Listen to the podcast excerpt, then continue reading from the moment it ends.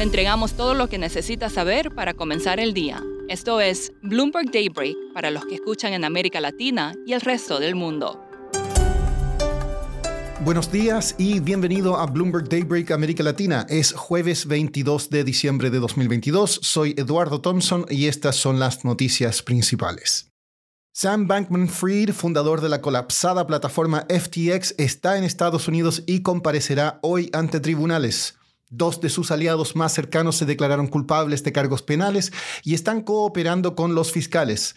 Caroline Ellison, ex presidenta ejecutiva de Alameda Research, y el director de tecnología de FTX, Gary Wang, fueron acusados por la SEC por defraudar a inversionistas en la plataforma de criptomonedas.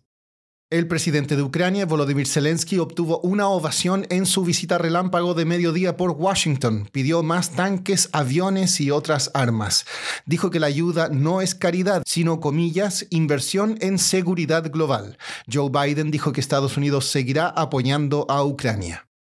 El relajamiento de las restricciones por COVID está causando estragos en China. Las infecciones diarias estarían cerca de un millón y las muertes en 5.000, según la firma de investigación Airfinity.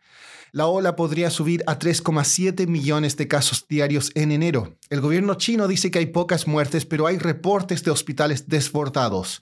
Esto también está afectando a las cadenas de suministro de empresas solares y la producción de carbón. Luis de Guindos, vicepresidente del Banco Central Europeo, dijo en una entrevista con Le Monde que aumentos de 50 puntos básicos podrían ser la nueva normalidad. Dijo que las alzas de tasas deben continuar a pesar de las previsiones de una recesión en el invierno de la eurozona. En noticias corporativas, Tesla está ofreciendo descuentos de 7.500 dólares en algunos modelos. The Financial Times dijo que BlackRock consideró y desechó comprar a su rival Carlyle y Netflix invertiría unos 850 millones de dólares en un nuevo centro de producción en New Jersey. En América Latina, el primer ministro de Perú, Alberto Otarola, dijo que el gobierno ofrecerá ayudas económicas para calmar los disturbios tras la destitución del presidente Pedro Castillo. Estos incluirán modificar los impuestos sobre la renta y proporcionar alivio a pymes, en particular en las zonas más afectadas por las protestas. En Chile, el gobierno criticó propuestas en el Congreso que permitirían autopréstamos desde los fondos de pensiones y defendió su propia propuesta de autopréstamos más limitados. También en ese país, partidos políticos presentaron al Congreso el proyecto para un nuevo proceso constituyente. La elección de miembros del Consejo Constituyente sería en mayo. El Congreso de Brasil aprobó una propuesta que otorga al presidente electo Luis Ignacio Lula da Silva unos 32 mil millones de dólares adicionales en gasto para el próximo año. Esto le permitirá financiar programas sociales y otras promesas de campaña. En Argentina, el gobierno quiere incentivar el turismo internacional. Para esto busca ofrecer un tipo de cambio más atractivo a los extranjeros. Patrick Gillespie, periodista de Bloomberg News en Buenos Aires, nos explica más. Es una buena noticia para turistas extranjeras en Argentina, que hasta ahora ellos han cambiado billetes de dólares para pesos para aprovechar la diferencia entre el tipo de cambio oficial y los distintos tipos de cambios paralelos. Ahora, si una turista extranjera tiene una tarjeta de crédito de Mastercard o Visa, van a recibir un tipo de cambio que se llama dólar MEP. Hoy en día vale aproximadamente 325 pesos por cada dólar, no incluyendo una pequeña comisión. Esto es un mucho mejor tipo de cambio comparado al oficial que hoy en día está cerca de 175 pesos por dólar.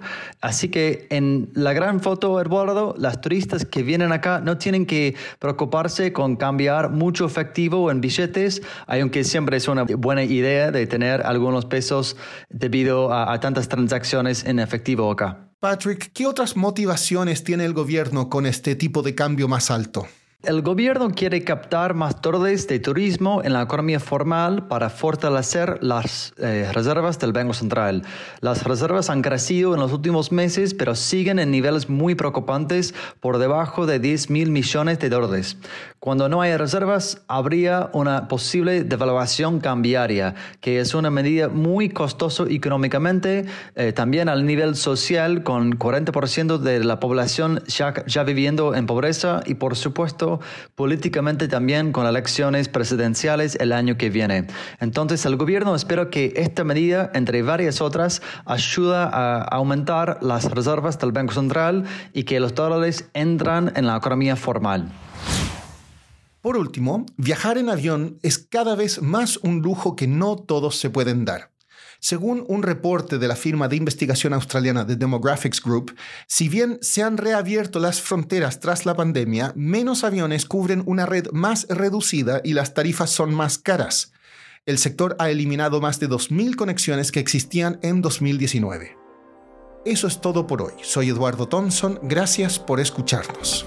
Para conocer todas las noticias que necesita para comenzar el día, revise Daybreak en la app Bloomberg Professional, donde puede personalizar las noticias que desee recibir. También puede suscribirse a la versión solo audio en Spotify, Apple Podcasts o la plataforma de su preferencia. Eso es todo por hoy. Escuche de lunes a viernes Bloomberg Daybreak.